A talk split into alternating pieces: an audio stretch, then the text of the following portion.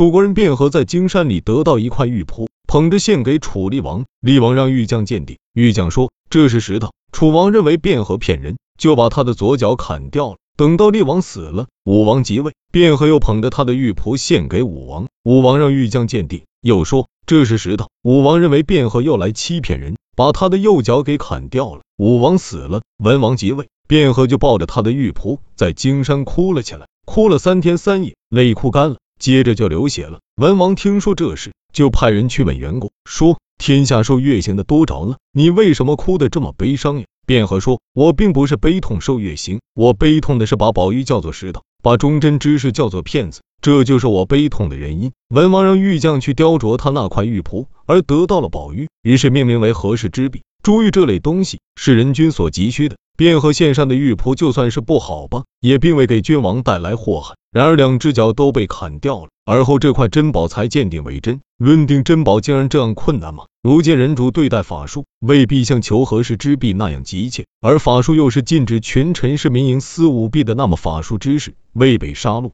就是因为成就帝王之业的法术还没有现出来罢了。君主运用法术，则大臣就不能专行独断，左右亲信就不敢弄权，官府推行法治，则游民就会从事农耕，而流荡之士就会冒险奔赴战场。那么这法术就会被群臣市民认为是他们的祸害了。君主并不能违背大臣们的意见，超越百姓的诽谤，唯独自己与法术之言相合，那么法术知识即使到死，法术也不会被肯定。从前，吴起建议楚悼王改革楚国的陋习。他说，大臣的权太重，有封邑爵位的又太多，这样就会对上威逼君王，对下就会虐害百姓，这就是国家贫穷、军队弱小的原因。不如把继承三代的封君的爵禄收回，取消或减少官吏的俸禄，财太多余的官员用来供养干练精锐的武士。楚悼王推行新法多年而死去，吴起在楚国被分尸。商鞅辅佐秦孝公制定十家连坐之法，有时告发则免罪，不告则同罪。焚烧儒家经典，申明法令，杜绝私人的请托，而奖励对国家有功之人，禁止游说谋官之人，而表彰耕战之士。孝公推行新法，君主得以尊显安泰，国家得以富强。后来孝公死了，商鞅在秦被车裂，楚国不用吴起而国力削弱混乱。